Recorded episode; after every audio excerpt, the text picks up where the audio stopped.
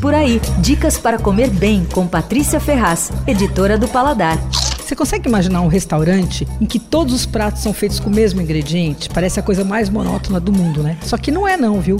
Essa é a ideia do Mandioca Cozinha Nacional na Vila Buarque. A raiz brasileira está em todas. E o engraçado é que a dona do restaurante, que o nome dela é Madu Melo, ela é recifense e ela me contou que a ideia surgiu por acaso. Ela disse que ia fazer um restaurante de comida brasileira, estava ali com um certo acento pernambucano, estava ali fazendo o cardápio e com os pratos de referência da vida dela. Só que quando ela percebeu, quase tudo tinha mandioca. E aí ela resolveu focar de uma vez na mandioca. Bom, eu achei que a ideia era arriscada e fui lá conferir. Imaginei que na pior hipótese eu iria comer uma bela porção de mandioca frita sequinha e crocante. Mas ali não tem mandioca frita.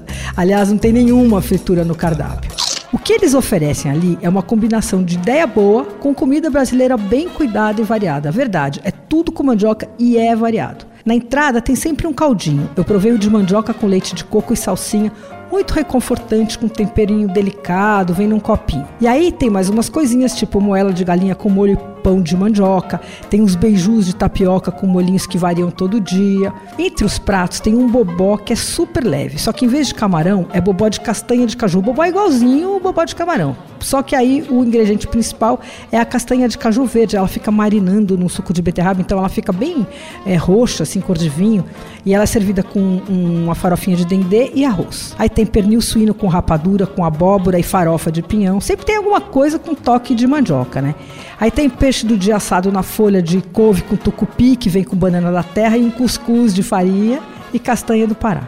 Mas o que eu amei foi o nhoque de mandioca. Ele é mais durinho um pouco que o de batata e ele é dourado numa frigideira puxado assim com azeite e os legumes. Só que não é cenoura, brócolis e tal. É machixe, quiabo, pimentão, tomate, tudo cortado em tirinhas, assim, só refogadinho, gostosíssimo. E na sobremesa, bom, eu vou ter que contar. Eu queria só provar um doce para não deixar de provar, mas não queria comer o doce inteiro. Então eu perguntei se dava para dar uma colherada e levar o resto para viagem. Dava. Aí chegou um pudinzinho de mandioca num, num potinho assim.